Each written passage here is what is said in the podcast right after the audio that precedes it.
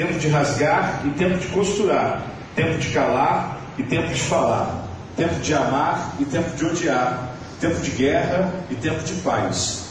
Que proveito tira o operário do trabalho que faz? Veja a ocupação que Deus deu aos filhos de Adão para se ocuparem.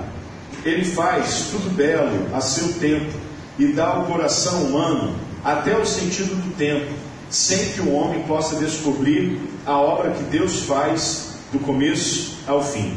Sei que não há nada melhor para o homem que alegrar-se e fazer o que é bom na vida.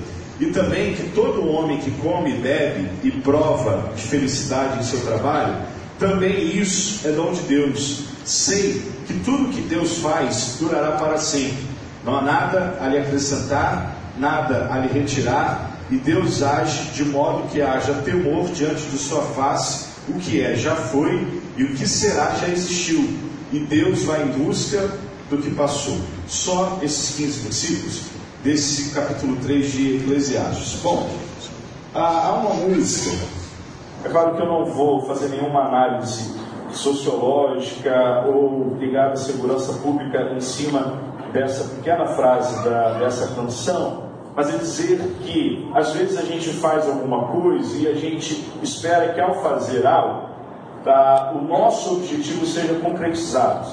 A gente, olhando para essa música, a gente pensa que de repente colocar condomínio dentro do, ou melhor, colocar grades dentro do nosso condomínio pode nos proteger, mas na verdade nós nos tornamos reféns da violência que ocorre fora do nosso condomínio e por causa disso o autor e o grupo cantam justamente isso daqui. As grades do condomínio são para trazer proteção, mas também trazem, trazem a dúvida se é você quem está nessa prisão.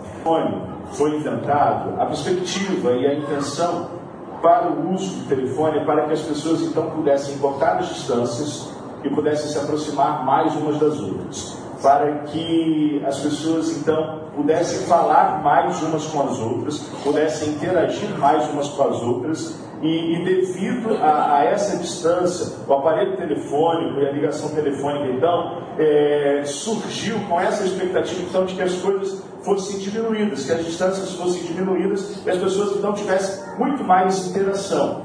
A orelhão e que a gente tinha que colocar ficha depois da ficha, passou para cartão. Lembram disso? Todo mundo chegou a, a passar por essa fase, né? A internet, eu lembro que no final da, da década de 90, a, a gente tinha que era chamada internet de escada, né? não era 3G, 4G, 4.5G, e a gente tinha uma orientação clara do pai e da mãe para a gente entrar apenas após meia-noite, porque era um pulso só. E aí você usava de meia-noite até seis horas da manhã do outro dia. Porque se você usasse nos outros horários, a ligação melhor, conta telefônica do seu pai e da sua mãe seria altíssima, ia sobrar para você. Né? Fora o seguinte, você que gosta de jogar online, gosta de baixar, fazer download, essas coisas assim, gente, internet de escada, era tenso. Olhe lá para você, de repente, é, ficar no MSN ou IQC que tinha antigamente, sabe? É tudo coisa pré-histórica de Facebook, dessas coisas todas, Orkut, coisa antiga também, mas assim, coisas que trouxeram modernidade para a gente, mas ao mesmo tempo que essas coisas trouxeram modernidade para a gente, elas trouxeram também fobias, elas trouxeram transtornos, elas trouxeram doenças. Eu não sei você, mas eu gostaria de, de passar por alguns sinais de pessoas que sofrem de nomofobia, pessoas que são hoje dependentes de um tablet, dependente de um notebook, dependente de um smartphone, sabe? A, a gente hoje não compra telefone que apenas faça ligação, na maioria das vezes. Compramos um telefone e o nosso interesse da operadora, seja ela qual for, não é nem a, o valor que a gente vai gastar de uma ligação para outra, mas é o pacote de dados. A possibilidade que a gente acessar o WhatsApp de graça, de, de mandar fotos, de, de entrar no Facebook e por aí vai. Por quê? Estamos repaginando as nossas interações, repaginando as nossas construções sociais, repaginando a nossa vivência social. E ao repaginar isso, muita coisa mudou. Ao mudar essa dinâmica de relação social uns com os outros, muita coisa mudou. Quem é que amava e gostava é, de procurar no telefone, é, pegar a página amarela? Quem lembra disso? E aí você aprendia as letras, aprendia a ordem do alfabeto, porque você seguia isso. Hoje em dia, você vai aonde? Vai no site de busca e pronto, acabou. O próprio site de busca já diz para você o telefone se você já quer ligar e pronto, está tudo resolvido. Antigamente nós tínhamos a, a, capacidade de guardar o número de telefone da nossa casa, a gente tinha a capacidade de guardar o número de telefone do vizinho, tinha capacidade de guardar o número de telefone dos parentes mais próximos, dos amigos mais próximos. Hoje, assim, é raro as pessoas que conseguem gravar o número do cônjuge por quê? Está automático. Você vai lá, já disca, disca não, já vai na agenda, coloca o nome de fulano de tal e liga. Os pais, de repente, não vai fazer esse teste agora, porque vai ser uma briga em família, e não é essa a intenção. Mas tenta lembrar o telefone do seu marido, do seu cônjuge, do seu filho, da sua mãe, do seu pai. Não vai. Não vai. É, é, é raro isso. Então, essa daí, esse daí é um dos efeitos, mas é um efeito, digamos assim, não tão prejudicial. A não ser que o seu cônjuge seja extremamente possessivo e, e, e com você para que você saiba o número de, de telefone dele. Mas pesquisadores vão mostrar o seguinte: alguns sinais dessa falta de controle ou dessa falta de disciplina que hoje são vistos como doença. Checar o celular a cada dois minutos de forma obsessiva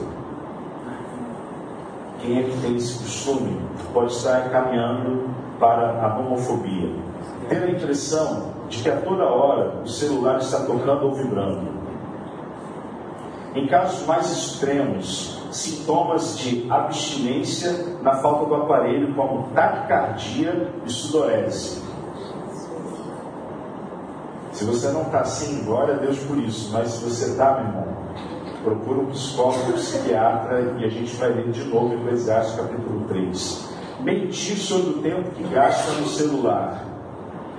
Ficar com o humor alterado e apresentar irritação sempre quando o sinal da internet desaparece. Pode perder tudo, pode ficar sem comida, pode ficar sem beber, pode ficar até mesmo sem tomar banho. Mas se o sinal da internet cair, meu mundo caiu. Tem gente que está assim, ter as relações familiares ou com amigos em risco pelo uso excessivo de celular. Gente que vai para o almoço de família no domingo de tarde e fica como? Todo mundo, nem todo mundo conversando, todo mundo assim, almoço está pronto, deixa o celular na mesa, almoça desse jeito. Tentar diminuir, diminuir o tempo da internet sem qualquer êxito. Alguns anos surgiu uma, uma moda dentro da, da igreja evangélica de jejum Facebook. Jejum Facebook, jejum do, do Orkut e tal. É, teve gente que logrou êxito nisso daqui, mas teve gente que desistiu no meio do caminho, porque não conseguiu. Vou ficar 30 dias sem Facebook. No segundo dia estava se coçando com abstinência, porque não estava conseguindo deixar de, de, ver as coisas mais atuais do, do Facebook. Outros transtornos estão associados à homofobia, depressão, fobia social, transtorno bipolar do humor e transtorno de déficit de atenção e. Trouxe alguns estudos, como sempre tem feito nas demais síndromes e transtornos que a gente tem falado, trouxe alguns estudos. Um da Universidade de Hong Kong. Esse estudo entrevistou 301 estudantes universitários entre 18 e 37 anos na Coreia do Sul. E esses estudantes disseram o seguinte: os seus smartphones, os seus tablets e notebook fazem parte da sua identidade e representam a extensão do seu corpo. Se a bateria acabar no meio do dia, no meio da aula, eles se sentem, eles se sentem totalmente fragilizados, como se tivesse tirado parte do seu corpo. Tamanha dependência que algumas pessoas têm em relação a aparelhos eletrônicos. Alguns dados da Fundação Getúlio Vargas, FGV. Abril de 2018, existem hoje no Brasil 220 milhões de celulares ativos. Ou seja, temos em torno de 200 milhões de habitantes, mas temos 220 milhões de celulares ativos. É mais de um celular, é, tem gente que tem um, dois, três celulares. Só para você ter noção do quanto as pessoas estão dependentes e, e, e viciadas na, na, tecnologia. Uma empresa chamada DS Coach constatou que, em média, uma pessoa encosta no celular, sabe quantas vezes por dia? Chuta. Um milhão. Um milhão? Pelo amor de Deus. Aí em Campos. Né? Você não é homofóbico, não, né? Não. Tá. Sem esse um milhão de encargo, 800 mais. Mais. 2.617 vezes. Em média. Tem gente que encosta mais, tem gente que encosta menos. Já parou e pensou você? Quantas vezes, de repente, não vai ser maluco agora de daqui para frente eu vou montar, fazer aquela continha para saber quantas vezes eu encosto no celular, mas essa empresa conseguiu fazer essa média. Há uma universidade no Equador, Universidade de Ambato, concluiu que a nomofobia afeta o processo de ensino e aprendizagem.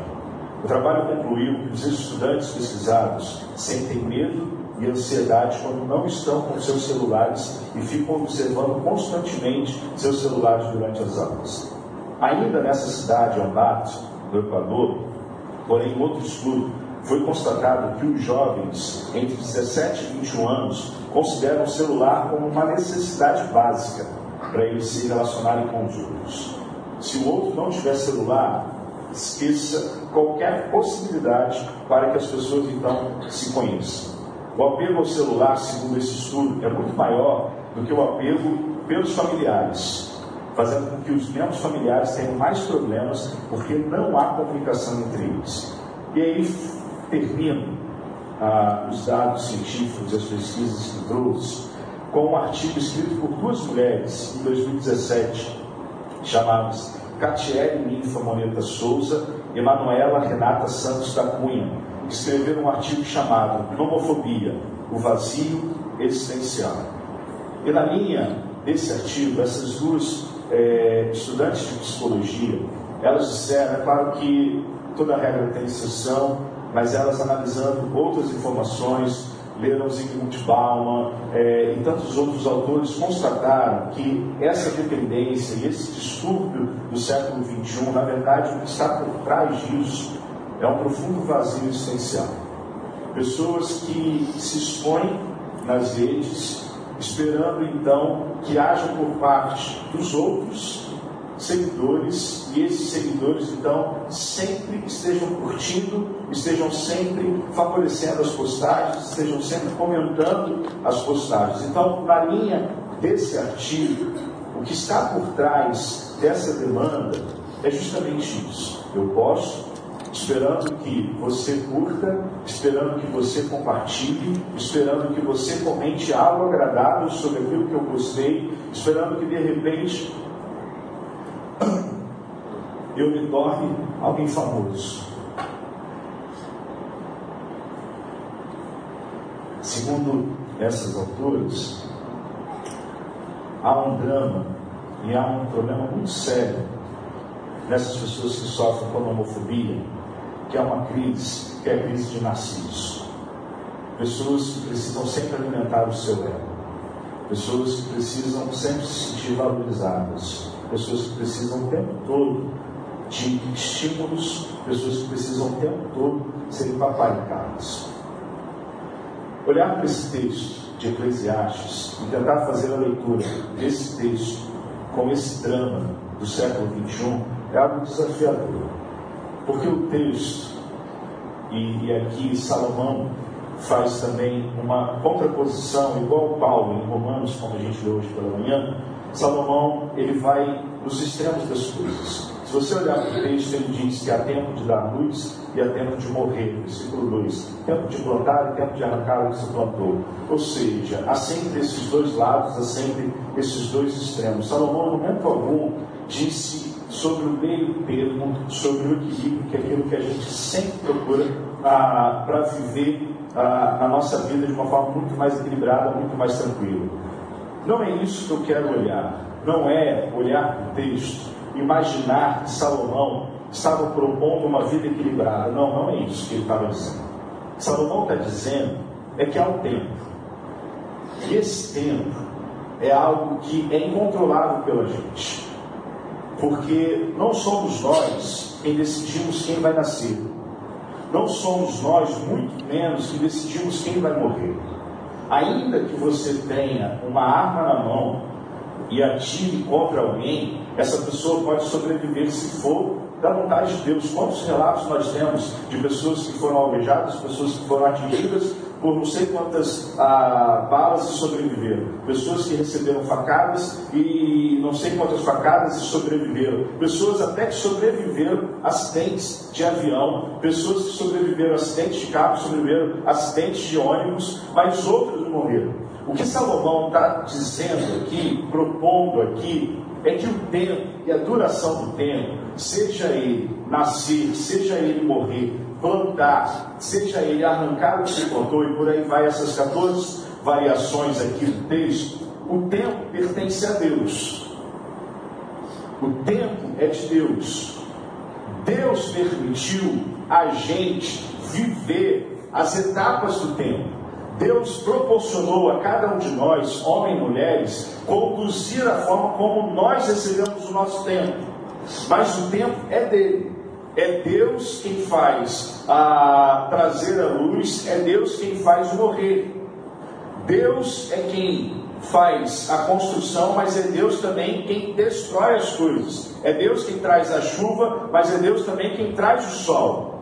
A, a, a, ideia de Salomão, e aí eu me atenho especificamente no versículo 11, quando a gente começa a, a, a compreender o que Salomão está dizendo aqui no capítulo 3, Salomão fala o seguinte: ele faz tudo belo ao seu tempo, tanto matar quanto nascer, tanto plantar como arrancar o que se plantou. Todos os tempos de Deus, sejam eles primavera, verão, outono, inverno, alegria, tristeza, é, e por aí vai, tempo de casar, tempo de ficar viúvo, tempo de nascer e tempo de morrer, todos os tempos, conforme Salomão está dizendo aqui, tudo Deus fez de uma forma bela. Tudo Deus fez ao nosso bel prazer, tudo Deus fez para que nós nos alegrássemos e para que nós desfrutássemos desse tempo. Salomão ainda vai concluir e vai trazer uma hipótese interessantíssima no versículo 11. Ele faz tudo belo ao seu tempo e dá ao coração humano até o sentido do tempo. É isso que eu quero trabalhar diante da homofobia. Porque o nomofóbico, aquele que está dependente do celular, aquele que está dependente do smartphone, aquele que está dependente de, um, de uma curtida da foto do Facebook ou, ou algum comentário no Instagram da vida, essa pessoa não está conseguindo viver. Essa pessoa não está conseguindo usufruir as estações do tempo essa pessoa não está conseguindo perceber, fazer nascer e o fazer morrer de Deus. Por quê? A sua vida gira em torno daquilo que ele consegue controlar.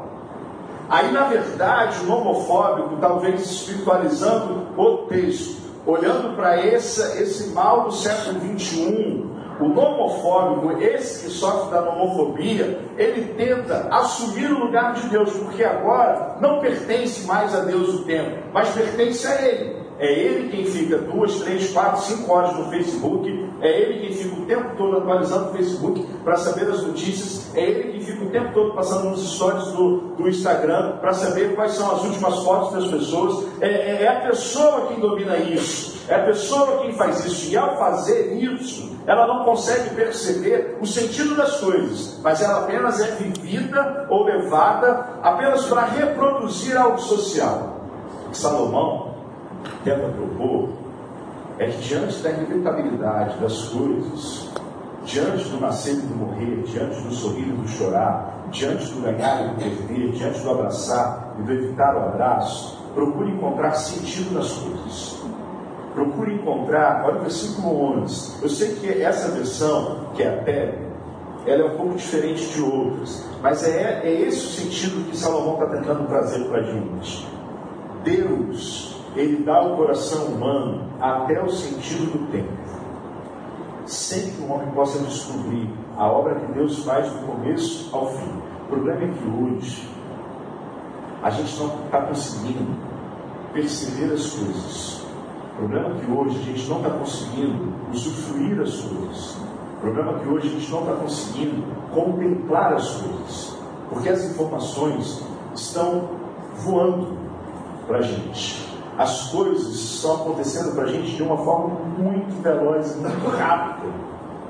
E a gente não consegue contemplar as coisas, a gente não consegue sentir as coisas, a gente não consegue nem mesmo degustar as coisas. A gente não consegue viver aquilo que Deus nos deu, aquilo que Deus plantou, aquilo que Deus permitiu que a gente plantasse. Porque logo depois a gente já quer arrancar aquilo que Deus plantou.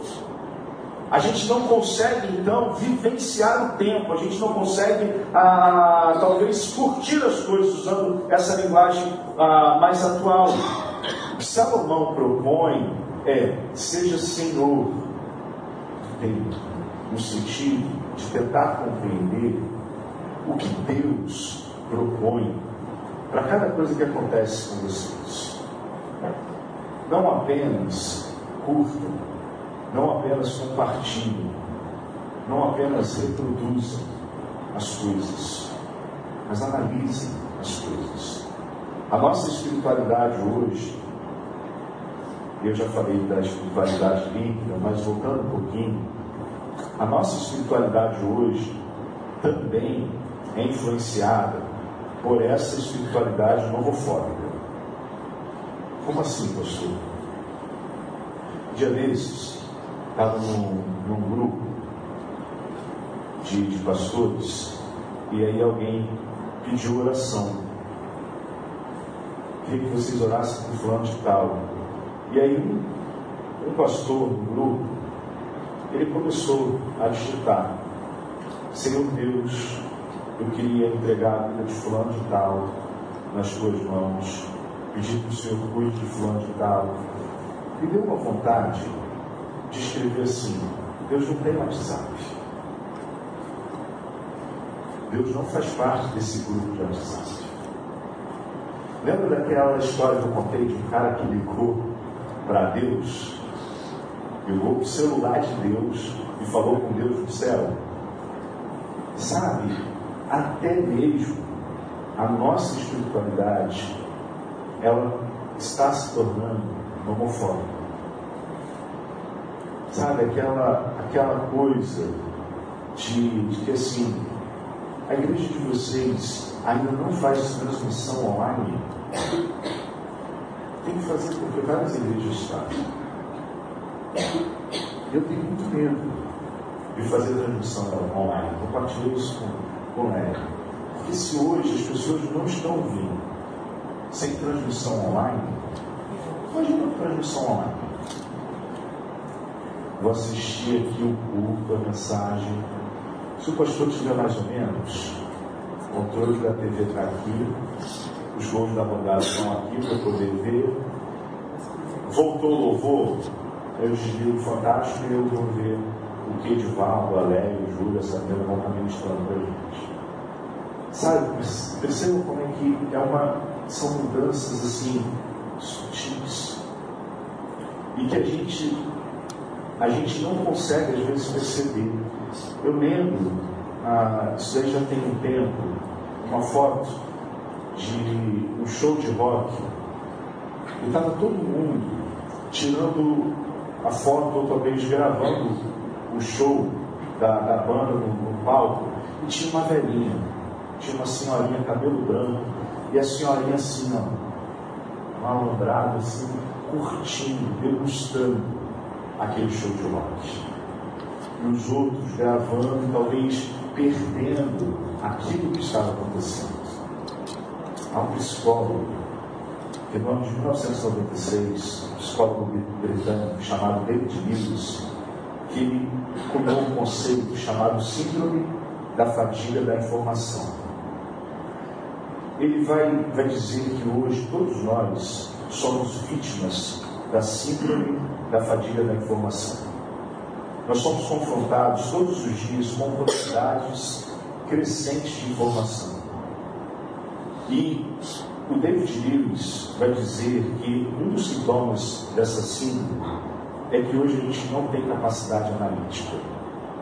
As coisas estão vindo, estão vindo, estão vindo, estão vindo, o excesso de informação para a gente faz com que a gente não analise as coisas, faz com que a gente não pare e pense nas coisas, faz com que a gente não, não debuxe as coisas, faz com que a gente o tempo todo tenha que prestar conta para os outros. Ontem eu fui fazer um exame com, com a Aline, a gente estava ali no, no CDI, de, do Shopping Vila Velha, e tinha uma, uma jovem, uma adolescente, que foi fazer o exame também, mas a adolescente estava com, com uma cara assim, de que ela não estava se sentindo bem. E a mãe, então, pegou o celular e pediu para a menina fazer uma pose em frente ao CDI, para ela tirar fotos da menina. Eu não sei, de repente, para postar em alguma coisa. Sabe aquela coisa louca? Sabe? Você vai num restaurante e você tira fotos é, e, e, coloca para as pessoas curtirem. Você está caminhando na praia, você tira fotos coloca para as pessoas curtirem. Você vai dar o dízimo e aí você pega o envelope do dízimo e você coloca aqui entregando meus 10% hoje e minha oferta de missões como o Edivaldo falou. Sabe, a gente está tá tão doido, tão homofóbico, que até a nossa espiritualidade está indo para isso. Gente que vai visitar enfermo e aí tira foto aqui com a irmã fulano de tal, orando por ela. Aí Jesus disse assim, aquilo que você fizer com a sua mão direita, a sua esquerda não sabe o que você fez. Só que a gente está tão carente e a gente está vivendo tanto essa síndrome da fadiga da informação que o tempo todo a gente quer alimentar cada vez mais e mais a mente. E aquela pessoa que não alimenta o seu Instagram, aquela pessoa que não alimenta o seu Facebook, aquela pessoa que, que não discute com os outros ah, postagens políticas ou sociais ou econômicas no, Facebook da vida, nós temos a noção de que de repente essa pessoa é desapareceu. Essa pessoa é doente, essa pessoa está fora do seu local. E não é isso. Sabe, e essa, esse transtorno, essa homofobia, ela hoje está influenciando até mesmo nos locais de trabalho, nas organizações. Já vezes eu estava vendo de uma menina que tinha arrumado um estágio na NASA. Vocês viram essa reportagem? Ela arrumou um estágio na NASA e ela conseguiu, pela rede social, ela conseguiu discutir com um dos cientistas da NASA. Acabou. Não fez mais estágio na NASA. Sabe, as pessoas estão tão doidas com essa síndrome da fadiga da informação que a gente precisa o tempo todo.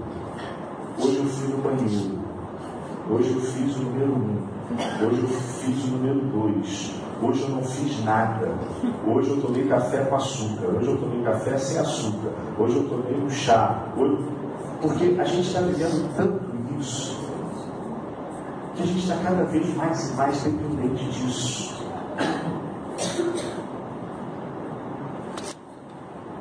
John Chun num livro chamado O Enxame, ele vai dizer que a era de hoje não é a era real.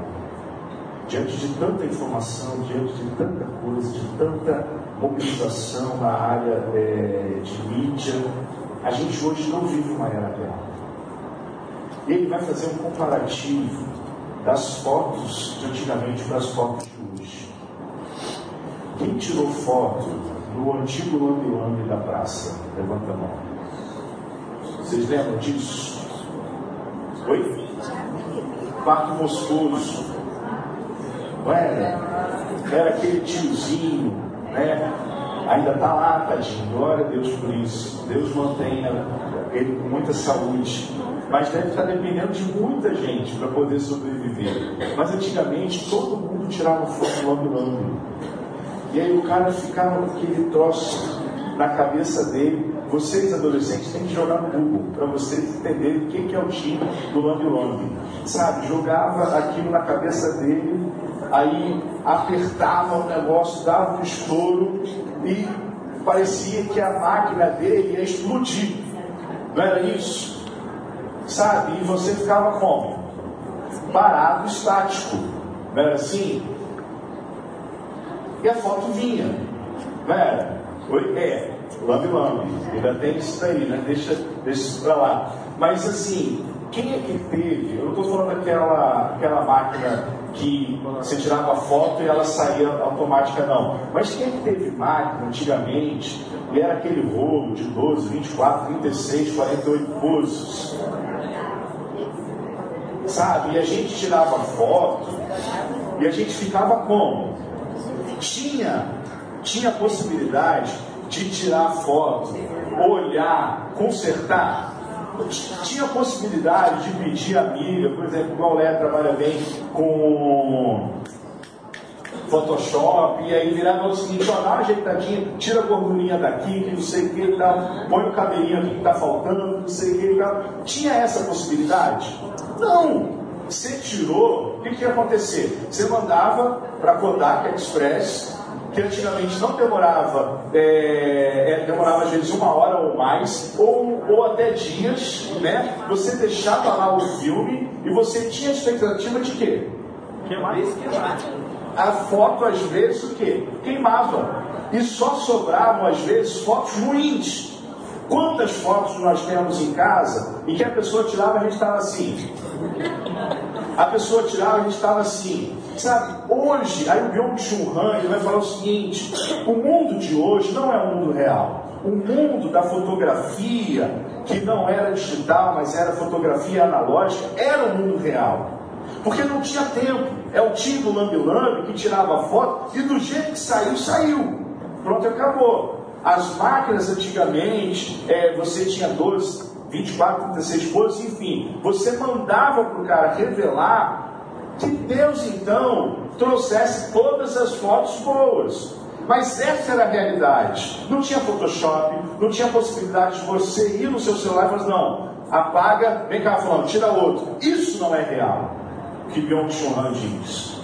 Porque nós estamos o tempo todo querendo mais, querendo mais informações, querendo é, mostrar para a plateia, querendo mostrar para os nossos amigos, para aqueles que na verdade não são nossos amigos, que nós estamos bem. Ninguém tira foto e coloca no Instagram, no Facebook, assim, estou muito mal, pensando em jogar na terceira mão. Ninguém faz isso. Nós estamos doentes e ainda assim colocamos foto como se tudo estivesse bem, porque afinal de contas, como disse David News, estamos vivendo a síndrome da fadiga da informação. Então a gente precisa o tempo todo alimentar esse negócio. Estamos bem, estamos bem, estamos bem, estamos bem, estamos bem. Não estamos mal, mas estamos bem, estamos bem, estamos bem. Estamos passando coisas irreais na rede.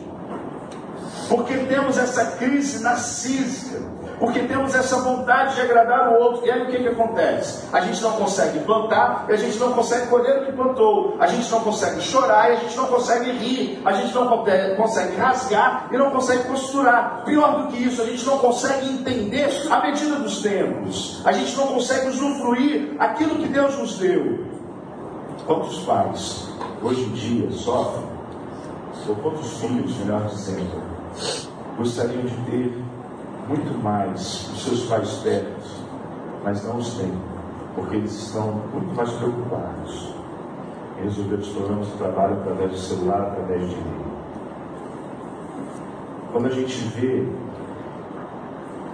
ah, o anúncio de um banco que hoje já não, não existe mais, mas o Itaú comprou, o Unibanco 30 horas, a gente pensa, nossa, que bacana isso. Não.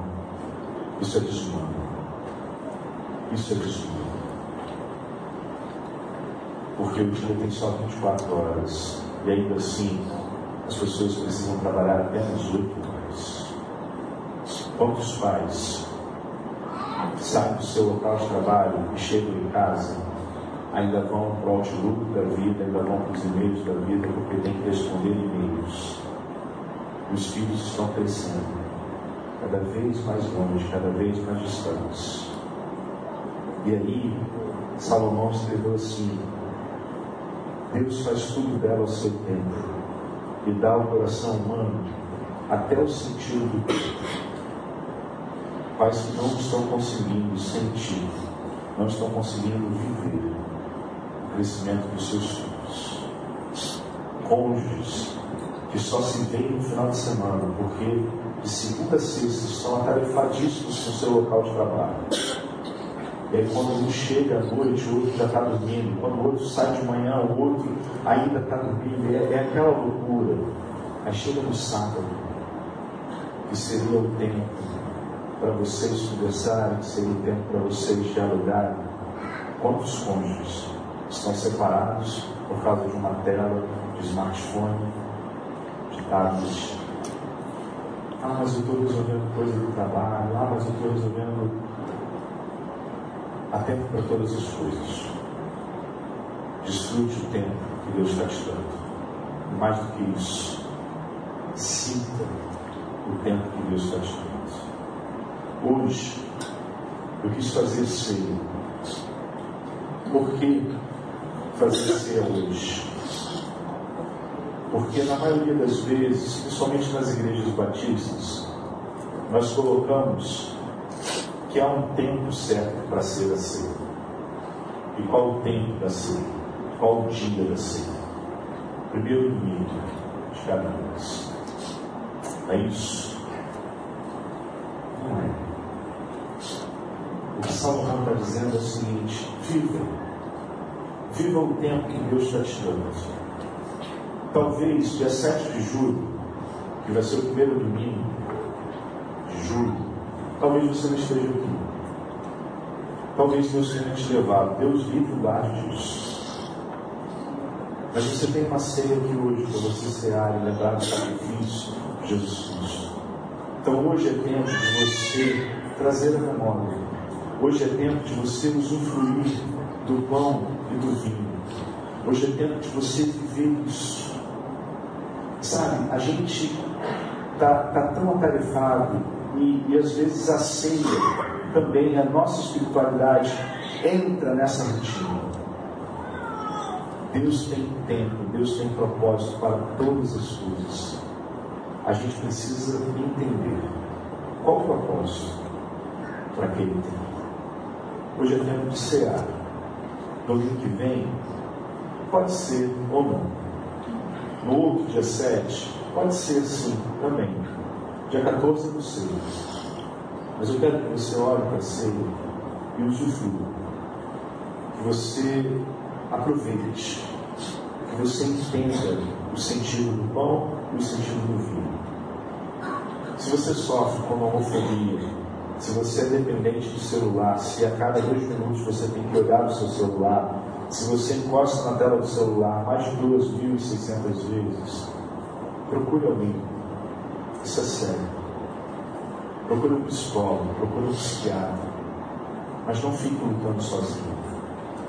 A homofobia já é algo sério e é tratado. Você precisa compreender isso. Não é apenas falta de controle, não é falta de vergonha, não é falta de, de disciplina. Há pessoas que são dependentes disso. Mas nós temos, e nós temos um Deus, que assim como Ele pode nos livrar de outros vícios, como a droga, como o sexo, como o alcoolismo, como a pornografia, Ele também pode nos livrar da homofobia. Eu queria que você olhasse para esse cálice que representa o sangue de Jesus Cristo que nos purifica de todo pecado. O sangue de Jesus Cristo que nos liberta de todo jugo, de toda opressão. E que essa ceia não seja mais uma ceia para você, mas que você encontre sentido no sacrifício de Jesus Cristo. Se você sofre nas mãos de alguma coisa que tem tornado você escravo dessa coisa, em nome de Jesus, procure o Senhor para ser liberto disso. Porque o sangue de Jesus Cristo nos purifica e nos liberta de tudo. Sejamos escravos, mas não de um celular, não de sexo, não de dinheiro.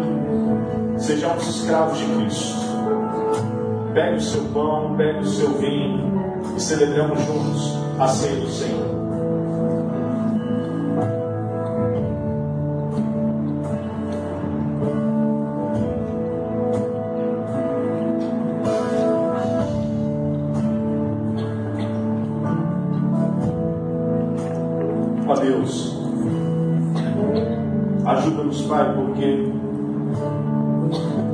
Mais sério do que a homofobia é aquilo que nos leva à homofobia. Essa ideia de querer controlar tudo. Essa ideia de achar que nós somos o Senhor do nosso tempo. Essa ideia de querer alimentar o nosso próprio ego. De ficar alimentando o nosso perfil no Instagram, de ficar alimentando o nosso perfil no Facebook o tempo todo, para que as pessoas estejam nos elogiando, estejam nos valorizando, estejam curtindo a gente. E por trás disso estamos cada vez mais e mais dependentes, escravos. E nessa homofobia ela se estende também para a espiritualidade.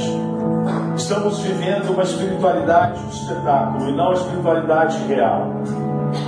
Ajuda-nos, Deus, a voltarmos a viver a simplicidade da espiritualidade Ajuda-nos, Deus, a entender que as orações que são ouvidas são as orações que são feitas no quarto.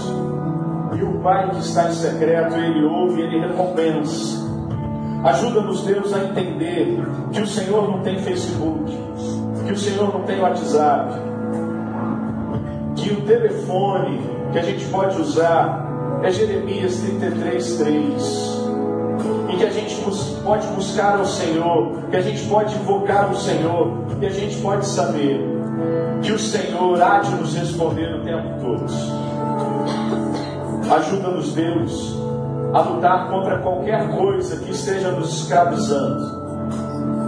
Não apenas a homofobia, mas talvez o sexo, talvez a pornografia, talvez alguma droga, talvez bebida, talvez cigarro, talvez prostituição, talvez vaidade, enfim, pedimos que aquele que é poderoso para fazer infinitamente mais, além daquilo que pedimos ou pensamos, que o Senhor, nessa noite, nos liberte, que o Senhor, nessa noite, tire as amarras que talvez estejam nos prendendo a esse vício, a esse jugo desigual e que saiamos daqui nessa noite totalmente transformados. Mas não porque a igreja tem poder, mas porque o Senhor tem poder. O Senhor, que é o cabeça da igreja, que está aqui nessa noite, o Senhor pode transformar a nossa vida e nos libertar para a honra e para a glória do teu nome. Em nome de Jesus, amém, Senhor.